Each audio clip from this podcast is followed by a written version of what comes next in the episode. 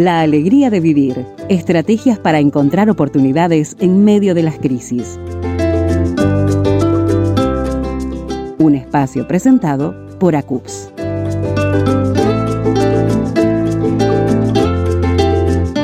Estamos conversando de el amor, eh, del enamoramiento, de las relaciones de pareja. Y usted dirá, bueno, ¿por qué este tema en Radio Transmundial Uruguay? Porque es importante, es necesario porque es una parte bien eh, grande en nuestra vida y en lo que tiene que ver con nuestras relaciones, nuestra perspectiva, nuestra proyección a largo plazo todo este tema lo estamos tratando con la licenciada en psicología Fernanda Lago.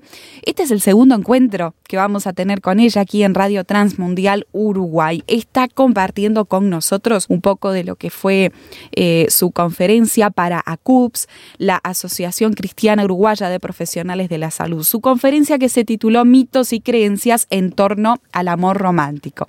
Así que vamos a saludar nuevamente a Fernanda y agradecerte por estar otra vez aquí. Hola todos, el gusto de poder acompañarles en este tiempo. Fernanda, el programa anterior nos quedamos allí, tuvimos que cortar porque el tiempo, bueno, nos quedó. Apremia. Sí, nos quedó un poquito este, corto, pero bueno, queremos reenganchar aquí la conversación que tenía que ver con la previa a entablar una relación y todo aquello que es necesario conversar. ¿Qué cosas eh, es necesario que uno tenga claro del otro y que, bueno, también eh, manifieste en cuanto a lo personal hacia la otra persona antes de embarcarnos en ese proyecto, ¿no? Que puede ser un matrimonio. Mm, Sí, sí, es verdad, y esto es sumamente importante porque, como bien vos decías, afecta a todas las áreas de nuestra vida, ¿no? Nuestra psiquis, nuestra salud física, nuestra salud mental, eh, también, este, bueno, las decisiones que vamos a tomar y por ende también parte de nuestra historia a futuro, todo eso va a estar influido. Entonces, sí, tendremos que eh, ser conscientes de esto, de la importancia y no tratarlo como, este, como algo liviano, minimizarlo, ¿no? Claro. Por eso decíamos, este, la vez pasada que hay cuestiones que tienen que ser atendidas en el presente y que no las podemos de alguna forma patear para más adelante. Eh, esta creencia que hablábamos, ¿no? Esto, bueno, cuando nos casemos, que vivamos juntos, esto va a cambiar. Bueno, no, porque además en la convivencia eh, todo se potencia lo que yo traigo, lo que vos traes, cómo estaba la relación nuestra, todo eso se va a potenciar eh, en una convivencia. Porque además vamos a tener nuevas responsabilidades, porque vamos a tener que tomar decisiones que, con un compromiso mayor, porque vamos a tener que manejar una economía, porque no solamente vos vas a estar en tu casa un rato, yo en la mía y vamos a coincidir algunas horas para vernos, sino que vamos a estar todo el tiempo viéndonos, ¿no? Este, eh, es distinta la disposición cuando uno ve a alguien un rato en el día o algunas horas en la semana a cuando convivimos todo el tiempo. La disposición es distinta, ¿no? Eh, bueno, entonces todo eso se potencia y lo tenemos que tener muy claro. ¿Qué cosas precisamos conversar antes? Bueno, darnos el tiempo a conocer, porque a veces la emoción de, los comienzos nos llevan a querer este, dar pasos que de alguna forma, si no somos eh, algo cautelosos, nos pueden llevar a quemar etapas, que eso después lo vamos eh, un poco a padecer, ¿no? O podemos llegarlo a padecer bastante. Entonces, ¿qué tenemos que darnos el tiempo para conocernos? Obviamente nadie va a ir a una, una cita en modalidad entrevista de trabajo, ¿no? con un checklist y este, diciendo a la persona, a ver, eh, cumple el otro con esto. No, se trata de, a la medida que nos vamos eh, encontrando, conociendo, poder tener un diálogo, observar cómo se comporta el otro con, otras personas, este, eh, que el otro también darle tiempo para que me conozca a mí, poder conversar, bueno, ¿y qué pensás vos de este tema, no? ¿Y qué pensás vos, por ejemplo, de las familias? ¿Cómo, cómo haríamos después, no? Este, hay familias, por ejemplo, que tienen una modalidad de que, este, yo esto lo mencioné en la conferencia, ¿no? Que todos los domingos se va a comer a la casa de los papás de bueno, ¿estamos de acuerdo los dos con eso? Esto después que nosotros construyamos nuestro, nuestra propia forma, va a seguir siendo así, ambos estamos de acuerdo. Y qué complejo eso de la familia, el relacionamiento con la familia Fernanda, porque eh, hay una frase por ahí que dice que cuando uno se casa no se casa solo con la persona, sino se casa con la familia de la persona. Es correcto. Y eso no tiene que ver con no poner límites, obviamente, siempre y cuando se precise, eh, pero también tiene que ver con que el otro, este, claro, no salió un repollo, tiene una familia y todas las familias son distintas, todas las familias también tienen sus desafíos. Entonces, bueno, eso tiene que ver también con, eh, bueno, acompañar al otro y en este codo codo que hablábamos también tiene que ver con, eh, bueno, que vamos a convivir también con la familia del otro. En mayor o menor medida, siempre hablamos de la puesta del de límites, eso también, los tiempos, las formas, las visitas, ¿no? Este, pero para eso primero tenemos que estar de acuerdo nosotros dos, porque si no después eso puede ser un gran conflicto en la pareja que lleva a grandes problemas. Bien, la importancia, entonces volvemos a mencionar la importancia de hablar, de comunicar y en profundidad, no simplemente cosas superficiales. Una etapa ideal para eso es entonces eh, el noviazgo, eh, Fernanda. La pregunta ahora es, porque uno durante esta etapa del noviazgo suele estar muy enamorado, o sea, suele ser la, el momento de mayor intensidad de este enamoramiento, de esta nube en la cual uno anda. ¿Puede engañarse la persona eh, al estar enamorada de otra? ¿Puede quizás no, no estar en, en, su capacidad de ver los defectos del otro y las diferencias que tiene con el otro quizás? Totalmente afirmativo. Y ojo, esto en sí no es malo. Tenemos que entender que todas las personas que alguna vez nos enamoramos, esto nos pasó. Por algo es algo que viene evolutivamente en nuestra composición eh, química, orgánica y vincular con el otro, ¿no? No es algo malo. No, a simple vista no, es algo, es como una etapa que uno tiene que atravesar. El problema es que toda nuestra historia personal y nuestra disposición emocional y nuestro temperamento y nuestro carácter eh, según cómo seamos, esto nos puede llevar a ser como un poco más impulsivos, ¿no? Y dejarnos llevar totalmente por las emociones y el impulso de lo que me dicta el corazón, ¿no? O ser un poco más cautelosos. Entonces, esto en sí no es bueno ni malo, es simplemente una etapa. Depende mucho de cómo también nosotros lo vivimos, en el momento de la vida que esto nos encuentra, las expectativas que teníamos, cuáles eran nuestros anhelos, qué es lo que depositamos en el otro, que a veces, como vos decís, es mucho más idealista que realista. Mm. Entonces ahí nos hacemos trampa al solitario. En realidad esta etapa este, tiene que ver un poco con que lo llevamos al otro a una especie de imagen idealizada. El otro hace lo mismo con nosotros y esto nos hace, nos lleva a ver todo en lo que coincidimos, todo lo lindo, todo lo bueno, todo lo agradable, todo lo redondito que es el otro, ¿no? Y esto obviamente nos lleva a pasar de largo o minimizar ciertas cuestiones que pueden ser en algunos casos alertas que no vemos a tiempo y en otros casos cuestiones que son normales como el otro tiene eh, sus o defectos o no son defectos pero cosas que a mí no me agradan tanto. Al otro le pasa lo mismo conmigo y en esta etapa no lo vemos. Vemos todo lo, este, lo supremo, ¿no?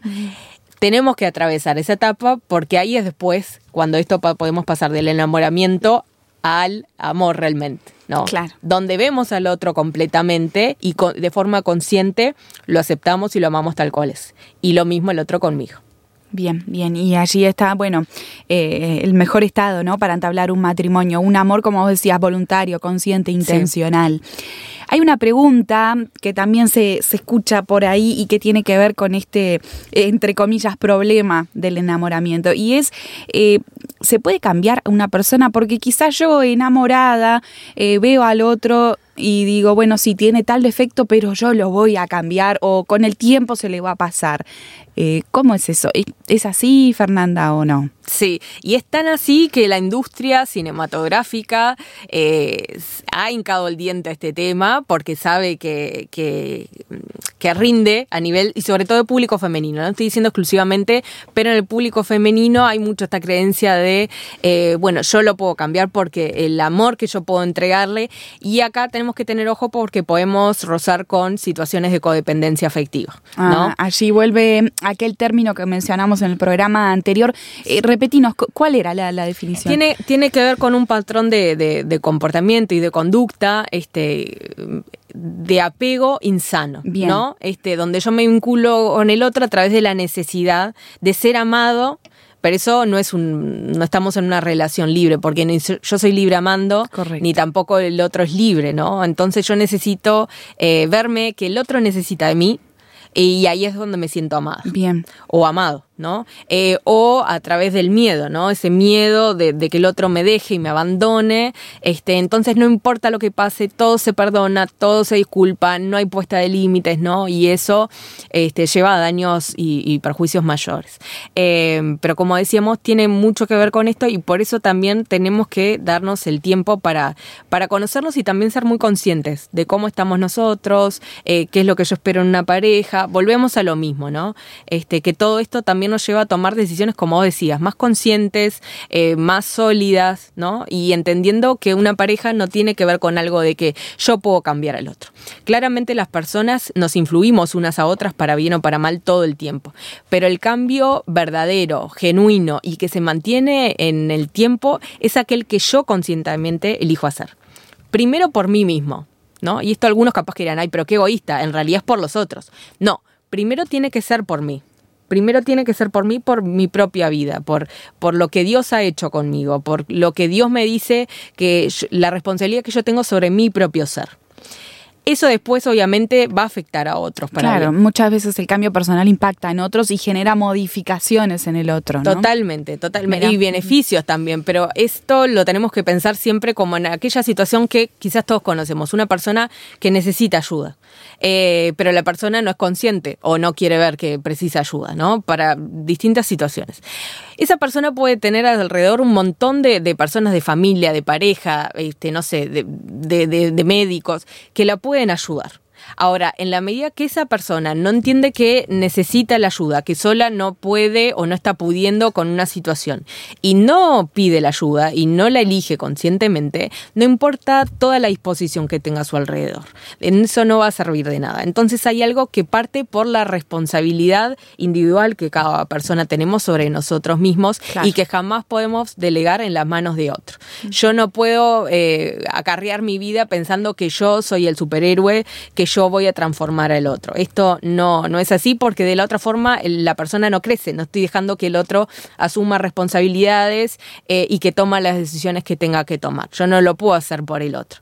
Y también porque mm, ninguna persona nacemos con una capa en la espalda, nadie somos salvadores de nadie y ahí es donde, sobre todo como cristianos, tenemos que entender que Salvador solo hay uno. ¿No? Eh, y muchas veces nosotros nos ponemos en ese rol que no nos corresponde, que nos excede completamente y que a la larga tampoco trae ningún beneficio. Bien, bien.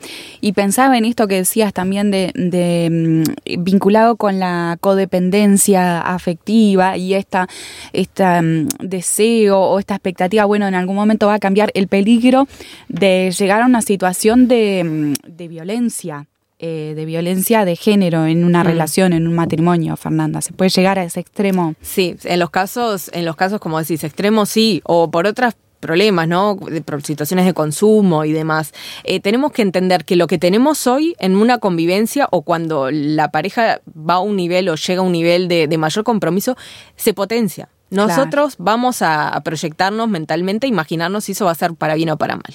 Pero tenemos que tener mucho cuidado con no negar, no negar la realidad y no mentirnos a nosotros mismos, ¿no? Eh, porque el amor también habla de una libertad consciente, ¿no? Eso de que, bueno, yo te elijo conscientemente.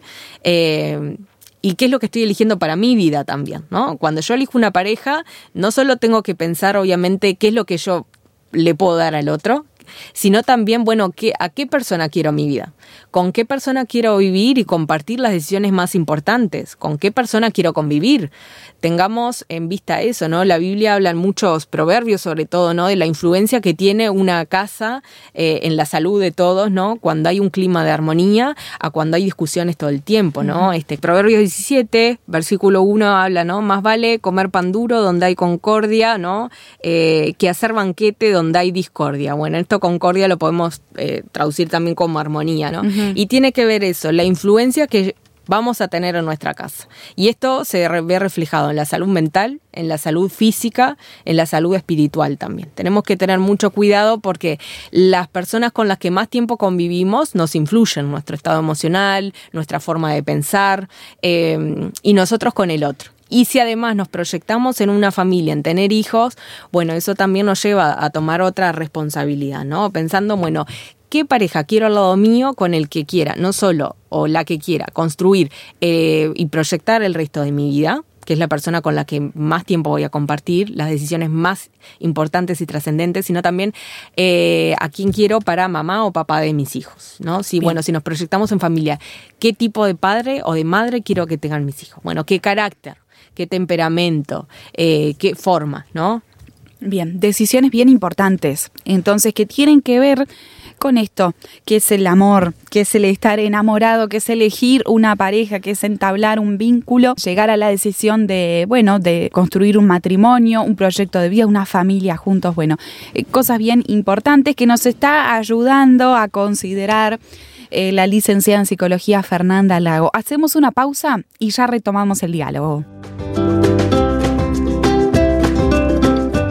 Estás escuchando La Alegría de Vivir, charlando con ACUPS para encontrar ánimo en el medio de la crisis.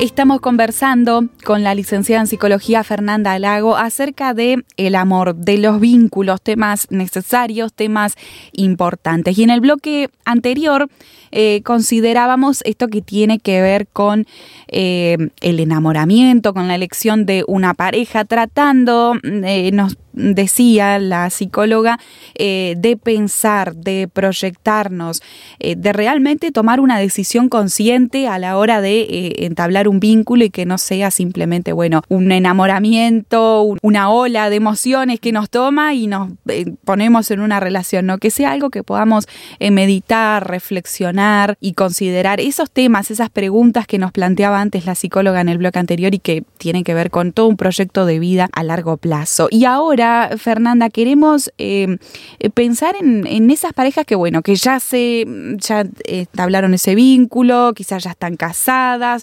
matrimonios de largos años. A veces se complican, Fernanda, porque justamente los sentimientos quizás cambian, los cuerpos cambian, los momentos de las personas cambian, hasta, bueno, llega un punto en el cual se comienza a envejecer. ¿Y cómo se sostienen esos vínculos en el tiempo?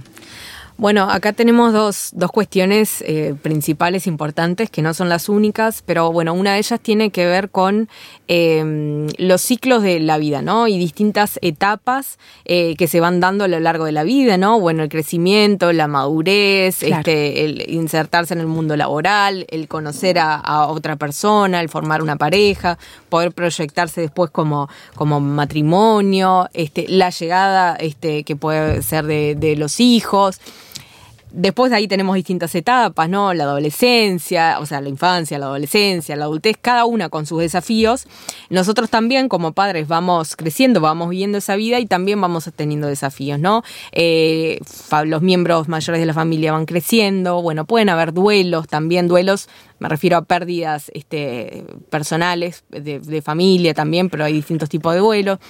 Bueno, cada etapa de la vida lleva su desafío, ¿no? Los hijos después crecen, hablamos de el síndrome del nido vacío, que es cuando la pareja se vuelve a reencontrar este, en el espacio sin los hijos, sin la rutina, sin la dinámica que había antes. Y eso nos lleva a encontrarnos que en la casa hay más silencio este, y que nosotros a veces estamos muy envueltos en las rutinas de ellos o incluso en el trabajo. A veces el síndrome del nido vacío también eh, coincide con la etapa jubilatoria. Claro. Entonces de repente parece haber como mucho más espacio y más tiempo. Bueno, y todo eso también nos lleva a entender que eh, las parejas se van reeditando con el tiempo y que obviamente a los 20 eh, años de casados no vamos a tener los mismos acuerdos exactamente que cuando recién nos conocimos. Tenemos que entender que todas estas cuestiones nos llevan a, reeditarnos, a, a, seguir conversando de temas. Bueno, esto que hablamos de una pareja cuando se conoce y se proyecta. Lo mismo, lo mismo en este tiempo, ¿no? Bueno, y cuando nos jubilemos o cuando vos te jubiles y vamos a seguir viendo acá, nos capaz que nos podemos mudar al interior o a un lugar que quisimos, ¿no? Este, bueno, ¿cómo vamos a hacer con las distancias? Eh, ¿Cómo haríamos con, con tantas cuestiones que precisan ser conversadas, que no hay una receta única, como decíamos, hay muchas cosas que cada pareja la va a ir construyendo en su singularidad, este, pero pasa mucho por ahí, entender que en distintas etapas tenemos que ir este, conversando sobre el futuro, sin esta cosa como expectativa, ¿no? De, bueno, todo lo que nos proyectemos es lo que vamos a lograr, no, pero sí precisamos un mínimo de planificación y de conversación también para ver en qué sintonía estamos. Y el otro gran tema es... Em, que a veces hay una creencia que después del matrimonio como que uno se deja, se deja estar, ¿no? A nivel de cuidado personal, a nivel de eh, cuidado del otro, bueno, no somos tan detallistas, no somos tan como atentos.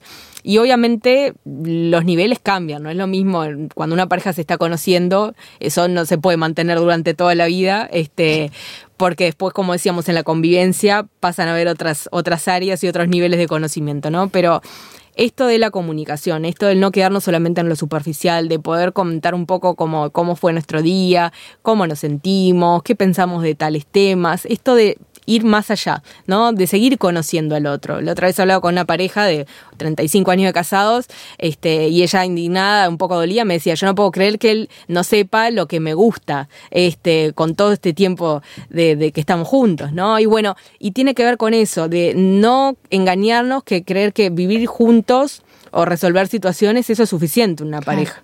Eh, todo lo que tiene que ver con los detalles, con el romanticismo, cada pareja lo va graduando y viendo también acorde a, con lo que cada uno se siente más cómodo, ¿no? Claro. Pero esto del, del cuidado por el otro que se puede manifestar en distintos detalles, ¿no? Eh, cuando el otro está cansado, poder como alivianar algunas tareas, ¿no? Esto del compartir la vida y que todo el tiempo también se vea reflejado una media u otra el cuidado y el amor hacia el otro, ¿no? Esto que hablamos de de la felicidad personal, bueno, en realidad cuando en una pareja yo estoy abocada al cuidado tuyo y a tu bienestar y vos estás abocado al bienestar mío y, al cuidado, no hay forma de que eso no surjan este, grandes momentos y que perduren, ¿no? Que es distinto cuando todo el tiempo cada uno está mirando sobre sí mismo y, y ya.